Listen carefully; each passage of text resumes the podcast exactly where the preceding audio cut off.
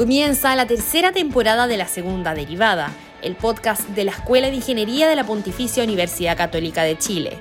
Junto a grandes invitados e invitadas, Ángela Parra y Agustín Covarrubias conversarán sobre la investigación de frontera y la creación de tecnología que da solución a los desafíos que nos depara el futuro.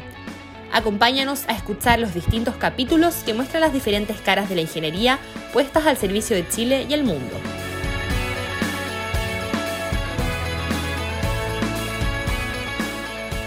Como cada 8 de marzo, el mundo se reúne para conmemorar el Día Internacional de la Mujer en pos de un avance hacia la igualdad de oportunidades y la inserción de la mujer en áreas donde históricamente ha estado marginada. La ingeniería, junto con la ciencia en general, es una de las disciplinas donde cada vez más mujeres se han ido sumando, aportando los grandes desafíos que requieren los tiempos actuales. ¿Cuáles son aún los desafíos que quedan para cortar la brecha de género? ¿Cómo trabajamos por más mujeres en la ingeniería? Sean todos y todas muy bienvenidos y bienvenidas a un nuevo capítulo de la tercera temporada de la segunda derivada del podcast de la Escuela de Ingeniería UC. Como lo decíamos en la editorial, hoy día es un capítulo muy especial, dado que estamos conmemorando el 8 de marzo, que es el Día Internacional de la Mujer. Para conversar hoy día conmigo se encuentran tres mujeres. Eh, la primera invitada es Patricia Galilea, ella es ingeniera civil y Master of Science de la Escuela de Ingeniería UC. Es profesora docente asistente del Departamento de Ingeniería en Transporte y Logística de nuestra escuela y actualmente se está desempeñando como la directora de Compromiso Público, Comunidad y Diversidad. Está también con nosotras Catherine Vergara, ella es programadora, diplomada en Educación, Master of Science de la UCL y candidata a doctora de Ingeniería en Computación de la Universidad Católica de Chile. Ganadora del Global Award la categoría Game Changer Science Defender 2023 y primera chilena en ganar el Student of Vision Award de Grace Hopper Celebration. Es fundadora de Stentivista, plataforma de divulgación tecnológica y cofundadora del estudio de videojuegos Tónico. También está con nosotros Sofía Lúez, ella es ingeniera civil y Master of Science de la Escuela de Ingeniería UC, también de la casa, con una amplia trayectoria en proyectos sociales y un paso exitoso por distintas empresas. Actualmente Sofía se desempeña como Strategy and Ops Seniors Associate en Uber New Verticals Canadá. Muy bienvenida la profe Patti, Catherine, Sofía, muy bienvenida a este podcast. Muchas, gracias, Ángelas, por la invitación.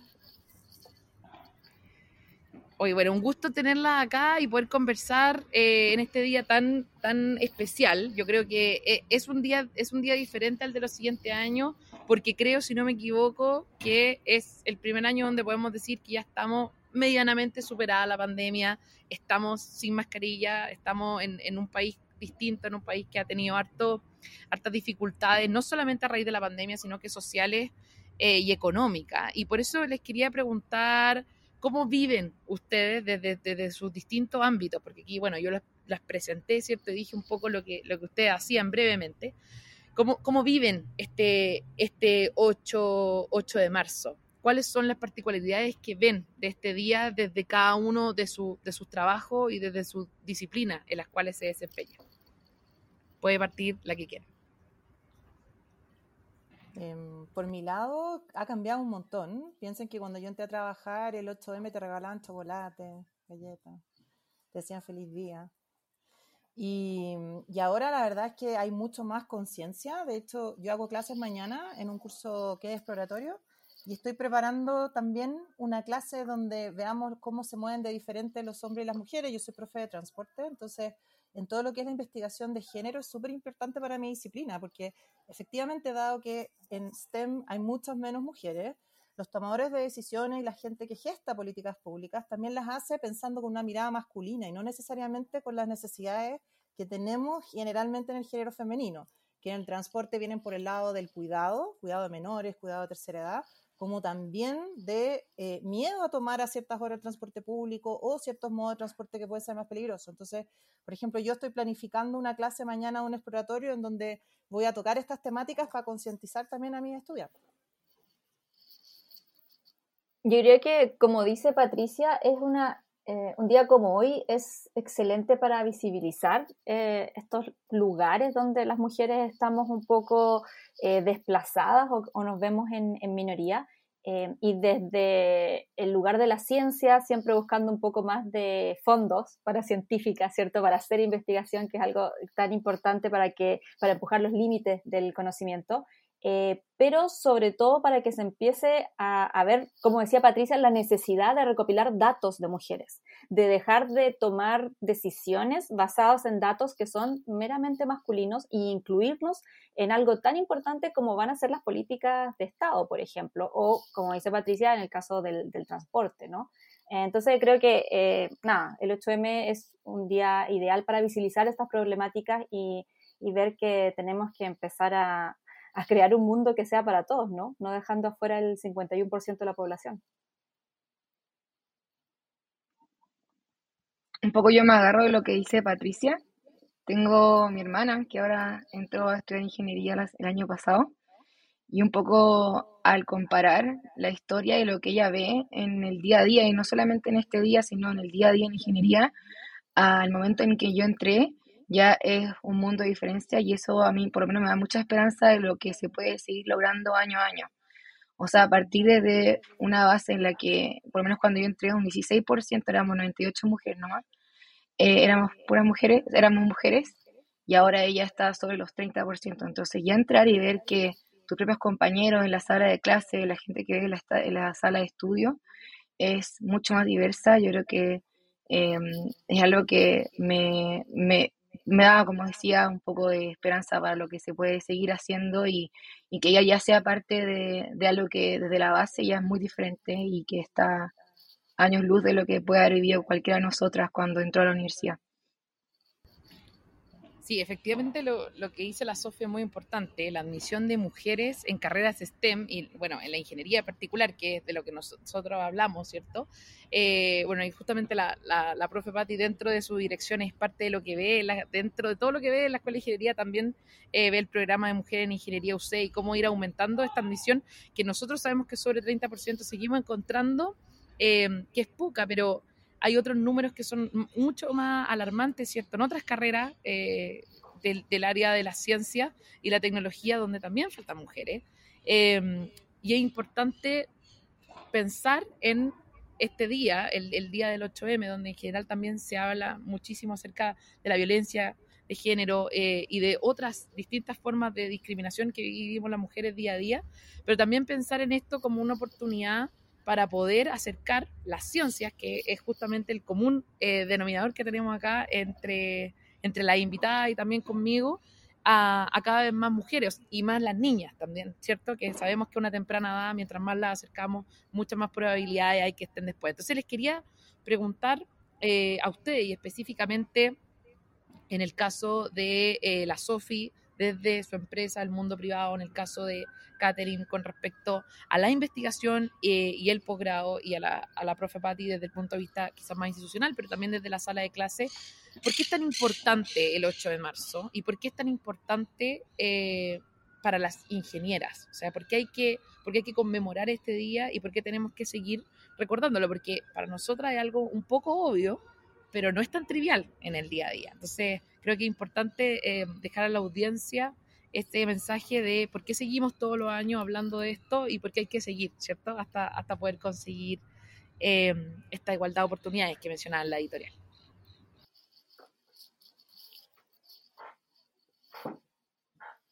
Bueno, voy a, empezar. Eh, yo creo que es una oportunidad para, para, un poco hacer reivindicación de la mujer, en, mi caso, por ejemplo, en tecnología. Eh, nosotros hoy en día las mujeres en tecnología latinoamericana representamos solamente el 1% de los tecnólogos del mundo. O sea, de verdad que necesitamos más mujeres latinas trabajando en, tecnología. Eh, y muchas veces me preguntan por qué las mujeres ahora quieren tomarse este espacio, la tecnología, quieren ser, estar en computación, ingeniería en software, estar en inteligencia artificial. Y yo siempre les digo, no, si acá hay que reivindicar. Las mujeres somos las que iniciamos la computación. Nosotros éramos mayoría y ocurrió un proceso histórico en el que terminamos alejándonos cada vez más eh, y como dices tú, estos estereotipos que se forman en la niñez, que nos impiden además creer que podemos estar en, ciencia y tecnología, eh, hacen que esos números sigan disminuyendo y que a pesar de la gran cantidad de mujeres que están ingresando todos los años a la universidad, la brecha de género en tecnología y en realidad en las STEM en general se mantiene. Entonces, eh, es la oportunidad de reivindicar eso. no estamos pidiendo que por favor nos pongan una silla en la mesa esta es nuestra mesa también. Nosotros estuvimos aquí desde siempre, no aparecimos de repente y es momento que nos vean, que nos escuchen y que nos permitan trabajar en lo que nos gusta al final. Eh, no creo que todas las niñas tengan que ser científicas, pero que sí todas las que quieran serlo puedan serlo. Y un poco me agarro de lo que dice Katy, de, de que para todas estas niñas o quienes estén partiendo o quieran estar o no en un, en un área STEM, yo siento un poco que no solo desde la industria, sino en cualquier parte, creo que lo que más afecta o, puede impulsar el crecimiento de las mujeres y la igualdad de género es un poco tener modelos a seguir que estén presentes. Y yo creo que eso es lo que por lo menos caracteriza y siento mujeres que han logrado surgir y han logrado ser eh, grandes líderes, una de las cosas que ellas mencionan es eso, es poder haber tenido ya sea la madre, profesores o alguien en el que estuvieron con el que estuvieron investigando, la que estuvieron investigando, que efectivamente eh, fueron un modelo a seguir, no un modelo a seguir como dice Katy en la mesa, sino un modelo a seguir que toma decisiones. Yo creo que eso también es algo que, no un modelo a seguir que está, sino un modelo a seguir que su voz se escucha y que al momento de, en el caso de si uno está, pueden ser directorio o en, altos mandos en cualquier empresa, eh, la toma de decisión eh, es importante también en, el modelo a seguir. O sea, una mujer que esté ahí, no solo para cumplir con una cuota de género, sino que también tiene su. Eh, es, es, ella la que al final toma las decisiones importantes. Antes de darle el pase a la profe, quiero agarrarme la última idea de la Sofi, porque yo sé que la profe la va a poder complementar. Que es muy interesante esto de que Hoy día vemos más mujeres en, muchos espacios, eh, sobre todo en, etapas más iniciales, dentro de la universidad, en las clases. Después, cuando uno entra a sus primeros trabajos, ve bastantes mujeres. Pero cuando empezamos a avanzar, las mujeres se van reduciendo. Y cuando empezamos a avanzar a los directorios, cuando empezamos a avanzar a las gerencias, si es que son empresas, cuando empezamos a avanzar en la academia incluso, y hablamos de profesoras, eh, titulares, por ejemplo, etcétera, en, en, en, en, toda la universidad, en general, en la educación superior, las mujeres se nos van acabando. Y es porque eh, hoy día tenemos una gran masa de mujeres que están participando, pero pareciera que los espacios de decisión em, todavía faltan. Em, entonces, em, creo que es importante que reflexionemos sobre eso, eso lo dejo anunciado porque, bueno, la profe ahí yo creo que lo va a tomar y, y va a decir otras cosas sobre lo anterior y ahí, bueno, la Katy y la Sofía también pueden dar su opinión. Gracias, Ángela. A ver, sobre lo que tú mencionas, Ángela, claro, eh, venimos de una sociedad que está creciendo y que está aprendiendo a incluir a mujeres. Eh, al principio también pasa que cuando uno empieza la vida profesional, también es al mismo tiempo donde uno generalmente opta por tener guaguas. Entonces, hay un trade-off súper grande en la crianza que es marcadamente más peso para la mujer que para el hombre, en este país, por lo menos todavía. Entonces se hace bien duro el seguir y avanzar. Y legítimamente algunas mujeres también deciden quedarse en la crianza. Eh, entonces uno ve que los espacios se van reduciendo, sobre todo para algunas mujeres. También pasa ya desde el punto de vista laboral, que uno toma, no sé, por ejemplo, permiso postnatal, prenatal, y uno también ve cómo se atrasa frente a sus pares hombres. Entonces eso también es difícil, porque eh, siendo que son dos personas que entran al mismo tiempo, que pueden tener la misma cantidad de habilidades, los plazos para hacer las cosas a veces son diferentes y, te va desmotivando también, porque uno además de, profesionalmente hacer las cosas, las tienes que hacer en cierto periodo porque las sala cuna, porque entonces cuesta, cuesta, cuesta bastante organizarse eh, y lo hace más complejo. Ahora, creo que como sociedad también hemos avanzado de darnos los espacios. Yo siempre he sido mucho más pro de que, por ejemplo, hay un postnatal obligatorio para los hombres también. O sea, que esto de, las labores se tienen que compartir y si bien uno, claro, da, puede dar eh, leche materna por un periodo prolongado, bueno, pero que después venga un periodo donde el hombre también, porque cuando hay contrataciones laborales y cosas así, si no es obligatorio, como, ha comprobado, como se ha comprobado acá en Chile, el hombre no se lo toma. Entonces, es súper importante, creo yo, para promover la igualdad, el darle ciertas obligaciones también de manera legal a los hombres, porque también van a disfrutar a sus guaguas. Yo veo ahora a mis colegas que la academia es muy marcado, porque generalmente en la academia es el hombre el que lleva a la mujer a otro lado, la mujer deja todo para irse con el hombre a estudiar afuera, por ejemplo. Y para las mujeres es mucho más difícil despegar, irse. Pero el, el hombre cuando vuelve para la mujer es difícil también reinsertarse laboralmente. Entonces pasa mucho que en la academia vemos parejas donde la mujer sigue en la casa le, cuesta como, o sigue medio tiempo, pero no está insertada laboralmente, a diferencia que, por ejemplo, en mi caso y en cualquier otra mujer de la academia, su pareja está trabajando full time. Entonces uno se reparte los roles, porque yo no puedo hacerlo todo tampoco. Entonces hay una mayor conciencia. Yo siento que en mis pares, los más más jóvenes, ya están teniendo ese rol de donde también comparten cosas de crianza, que es súper importante para después entender por qué no se pueden quedar, por qué las reuniones tienen que terminar a cierta hora, eh, porque si no, no se entiende. Eh, por ejemplo, yo cuando entré, un profe se jactaba de que trasnochaba y se quedaba hasta el día siguiente trabajando, que eso era algo normal. Y yo lo miraba y decía, yo eso está fuera de todo mi ámbito, porque yo tengo que llegar acá y tengo cuatro hijos y no es que yo los acueste a todos, pero falta uno de los dos y eso hace difícil toda la crianza. Entonces, por ese lado, eh, también uno ve esa pirámide que hace más difícil el poder despegar. Ahora, eh, yo quería retomar algunas cosas que han dicho Katy y la Sofi. Eh, de, de, qué me gustaría a mí desde el parte docente o desde el punto de vista de la escuela, yo creo que nosotros tenemos una responsabilidad gigante en promover el STEM en todo ámbito, o sea, mujeres, eh, estrato socioeconómico, de todo, pero sobre todo mujeres, porque como bien decían, puede que al final no quiera la academia esa persona, pero darle la posibilidad de conocer, de ver el, role modeling, de ver qué es posible. Nosotros tenemos Technovation Girls y una serie de iniciativas que rescatan y apuntan a mujeres en STEM, justamente para promover ese gusto por la ciencia que a veces en la, parte más tradicional de la educación no se incentiva tanto en niñas. Entonces nos hemos preocupado de hacer eso en particular. Y también en términos como más de academia, yo me preocupo mucho de, creo que lo decía la Katy, de mostrar que somos diferentes, de que tenemos necesidades diferentes, porque el día de mañana eh, como ingeniero uno, uno también provee soluciones y tienes que proveer soluciones para distintos tipos de personas.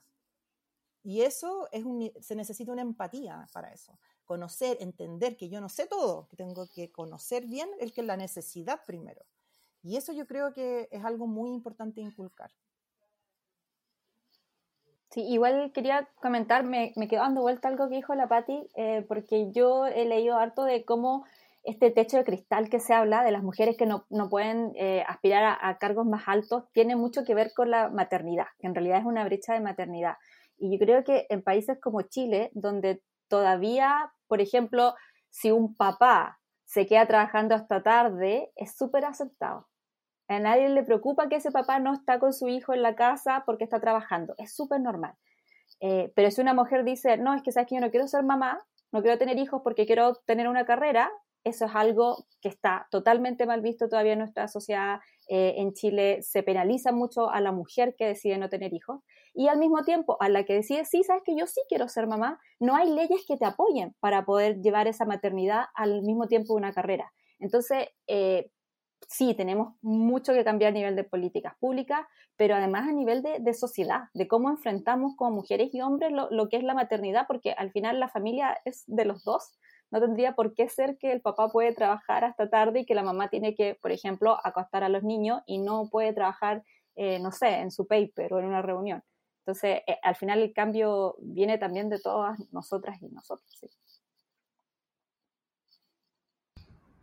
Efectivamente, efectivamente. Yo creo que es un, es un tema gigantesco y y daría, bueno, para hablarlo también con muchas otras disciplinas y de hecho lo que decía la, profesora Pati, algo muy importante que siempre sale en este podcast, que es que no importa los temas que hablemos, que, se, que son de ingeniería, siempre terminamos hablando de la interdisciplina y de cosas que son transversales, porque en realidad cualquier, cualquier problema que uno quiera enfrentar sabe que lo tiene que hacer eh, con personas, con personas distintas y, con formaciones distintas. Eh, y es imposible concebir esos equipos sin mujeres y hombres dentro de ellos. Entonces, Em, yo siempre digo cuando la gente dice, es que es difícil encontrar mujeres ingenieras. Yo digo, no es difícil. Sí, lo que no, es que no estén, que no las hemos, no la hemos pillado nomás. Están, están abajo, lo, mismo que decía la Katy, ¿cierto? Falta reivindicarla, pero de que están, están. Quiero ir eh, aquí apuntando quizás más casi al final del podcast a eh, la mujer en ingeniería, y aquí eh, voy a partir con la, con la Sofi. Em, ¿Cómo ve ¿cómo ves tú, y después, bueno, Katy y la profe también, el, el papel de las mujeres en la ingeniería actualmente? Eh, ¿Crees que hay cambios en cómo se percibe a la mujer ingeniera eh, hoy, con respecto al pasado a hoy, específicamente en los distintos, en los distintos campos que ustedes se desempeñan, quizás más el sector privado, investigación, la universidad, sector público, etcétera? Mira, yo un poco antes de partir me gustaría igual decir como más allá también de la industria, un poco creo que es súper importante recalcar que si bien también uno eh, ve la, eh, cuando uno es más profesional, esto, eh, estos cambios yo creo que parten también desde que uno es más, más joven. yo creo que es crucial la educación y la, la etapa de formación y cómo uno presenta la igualdad de género y creo que antes de partir para mí es súper importante dar un contraste. Yo entré a, estudiar ingeniería cuando nunca había habido, bueno, ningún presidente en el centro de alumnos o presidenta que fuera mujer, eh, ningún eh, decana que fuera mujer de la misma escuela de ingeniería. Y creo que, y salí, y creo que me equivoco ahora, tuve, tuve la oportunidad de vivir eh, con esos cambios, saber que ahora ya, me puedo equivocar, son cuatro las mujeres que han podido ser presidentas del centro de alumnos y ya ahora que tenemos a la primera mujer decana de la Escuela de Ingeniería, creo que eso, eh, verlo en la etapa de formación, eh, afecta y creo que afecta positivamente a cualquier persona que salga al mundo laboral. Y un poco yéndome a, a tu pregunta, Creo que algo similar es lo que yo creo que he podido percibir en estos años que he podido salir al mundo laboral. Si bien yo igual tuve unos años donde investigué, desde que salí al mundo sí he sentido, y creo que obviamente son pasos pequeños, pero em, sí creo en que eh, había un crecimiento y cada vez que eh, hablo de ingeniería, por lo menos en, la, en, la, en las industrias que he estado, eh, no se ve como, no se ve de la misma forma que se veía, por lo menos cuando yo partí estudiando. Cuando uno pensaba en partir estudiando y pensaba en trabajar, por ejemplo, en la minería, eh, era muy diferente a que si yo, una, yo salgo ahora o hablo con mis compañeras.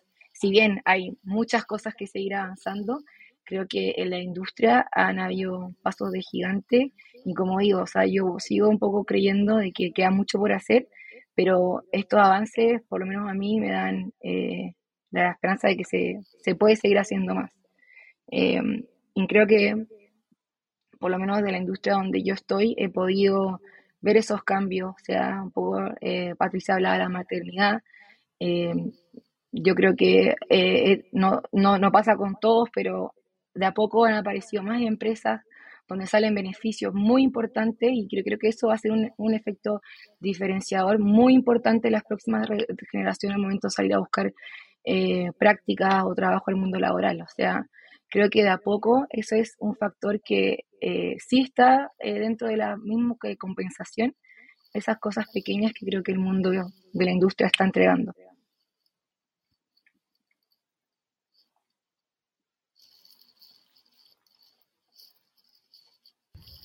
Yo tomando lo, lo de la Sofi, y aquí para pasarle también la, la palabra a, a, la profe y a la Katy, eh, es increíble también cómo estas barreras de acceso eh, cada vez se van, se van soltando más, ¿ya? Eh, hay, hay, hay cada vez menos, menos concreto delante de, las mujeres para poder acceder a ciertas cosas. Y creo que una de las grandes, de, la, de, las, de los grandes logros que hemos tenido este último tiempo, que lo dijo la Sofi, es que tenemos una decana mujer. Eh, algo que era eh, impensado hace algún tiempo, la, la, decana Loreto Valenzuela, que tenemos un podcast con ella, de hecho hablando un poco sobre la Escuela de Ingeniería eh, y el aniversario de los 130 años que tuvimos el año 2022. y creo que más allá del, del, del, logro en sí mismo de que una mujer tan brillante como ella, porque ella es investigadora, es profesora, es mamá, es ingeniera, es, es, de, es, de, nuestra escuela, entonces eh, más allá de todo, ese, de todo ese pack que la hace muy virtuosa, el hecho de que su ejemplo abra más puertas, ¿ya? Y que era mucho lo que decía la profe sobre los role model, que hay que seguir para que más niñas puedan entrar a esto. Entonces, creo que un poco esa, esas, esas brechas que tenemos cada vez las hemos ido acortando, pero todavía, como dice la Sofi, queda mucho por hacer. Entonces hay una, una pregunta de rigor que es, ¿qué hacemos desde la ingeniería para poder aportar, con, con acortar cada vez, con eliminar estas barreras de ingreso que se tiene no solamente hacia la ingeniería, sino que también hacia las distintas carreras de, de STEM, así como también al mundo de la investigación, así como también al mundo laboral. ¿Cómo aportamos desde nuestra disciplina, que al final eh, para lo que estamos llamados todas y todos los que estudiamos ingeniería? Yo creo que contestando tu pregunta y también tal vez un poco la, pregunta anterior de, un poco de cuál es el aporte de las mujeres a la ingeniería, eh, en el caso de la ingeniería en computación, eh, que es la que conozco más desde donde puedo hablar, eh, está ya comprobado que los niños se acercan a la tecnología porque les parece súper interesante el equipo, ¿no? el hardware, qué entretenido, voy a jugar con esto. Las niñas, en cambio, se acercan a la tecnología porque la ven como una herramienta para resolver problemas. Entonces, ya para mí eso es como, ese es el corazón de la ingeniería, el resolver problemas, el encontrar soluciones. Entonces, eh, de todas maneras, las mujeres tenemos un lugar eh, muy necesario, muy importante en la ingeniería, especialmente si queremos que las soluciones que vamos a, ver en el mundo mañana sean diversas y que sirvan para la, para la mayor cantidad de población. Eh, y es súper importante también que desde las mismas escuelas de ingeniería eh, en Chile y en el mundo se entienda eso, que necesitamos más mujeres y se haga actos eh, de refuerzo acorde a eso. Ahora, no solamente yo creo que basta con decir, por ejemplo, no sé, vamos a bajar los puntajes de ingreso a la prueba de matemática, que es algo que siempre se, se hace, que es como la primera opción, ¿no? Pero lo cierto es que tenemos que incidir antes, antes. Las niñas eh, a los 14 años ya es muy difícil cambiar eh, la actitud y la identidad científica. O sea, si no le dijiste a una niña que era capaz de tener una carrera en STEM alrededor de los 12, 13 años, ya después es muy difícil. Eh, a esa edad incluso también empiezan a creer que no son buenas para matemáticas sin importar las notas que tengan o si realmente sirven o no sirven para la matemática. Yo creo que todas servimos para la matemática, es cosa de tener un buen profe y, poder tener el apoyo para estudiar, pero eh, ellas a esa edad deciden, no soy buena para la matemática. Entonces, eh, sí hay que hacer incidencias a nivel de universidad, es súper importante, pero también tenemos que empezar eh, a hacer acciones positivas a una edad mucho más temprana. Eh, los estereotipos de género aparecen incluso a los seis años, así que creo que entre antes, mejor.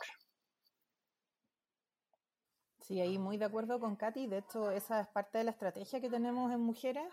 Nosotros tenemos programas que van mucho antes de cuarto medio o tercero medio, porque efectivamente necesitamos promover el STEM antes y como les había mencionado, Technovation Girls van hasta de 12 años y hacen unas cosas increíbles, tienen equipos de trabajo y van todos los sábados a San Joaquín, o sea, realmente aperradas totales.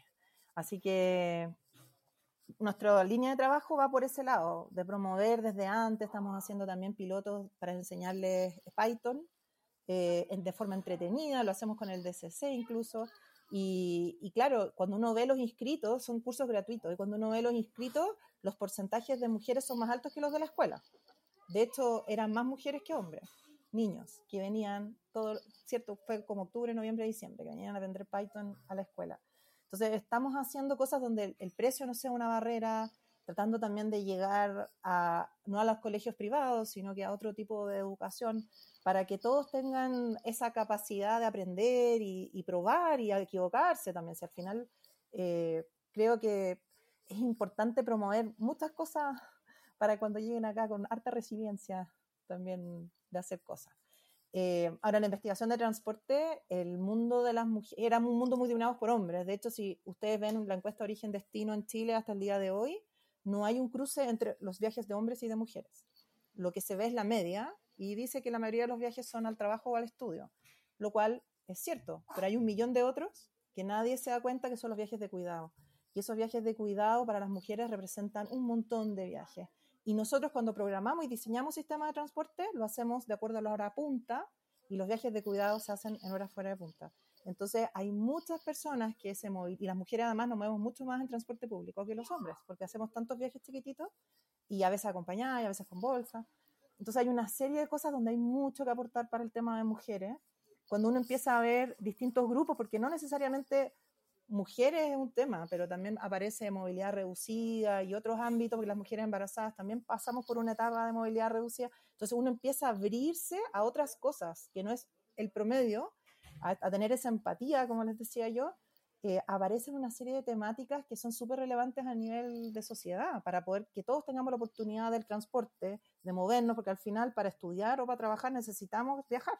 Entonces, bueno, quizá ahora con la pandemia aprendimos a no viajar tanto, pero por lo general eh, necesitamos ese como derecho de movernos y, el transporte público ahí juega un rol fundamental. Entonces, para el lado del transporte, el que puedan estudiar mujeres y el que estén más involucradas mujeres levanta más temáticas que las típicas que hemos estudiado siempre.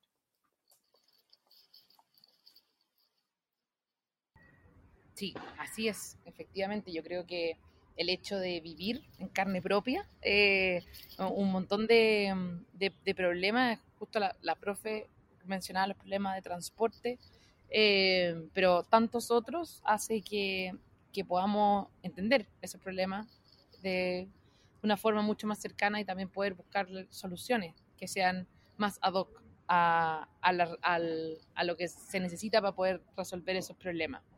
Em, a mí no deja de emocionarme este capítulo todo, todos los años porque creo que un día creo que un día es un día triste, pero que tiene ese pequeño sabor de esperanza al final, de que, de que cada vez somos más, de que cada vez hay, hay más mujeres involucradas en esto y sobre todo hay más ingenieras, que yo creo que eh, es lo más bonito, ¿cierto? Hay más ingenieras que están eh, reunidas por construir un mundo más equitativo, que yo creo que esa, esa es una de las principales luchas de este 8 de marzo.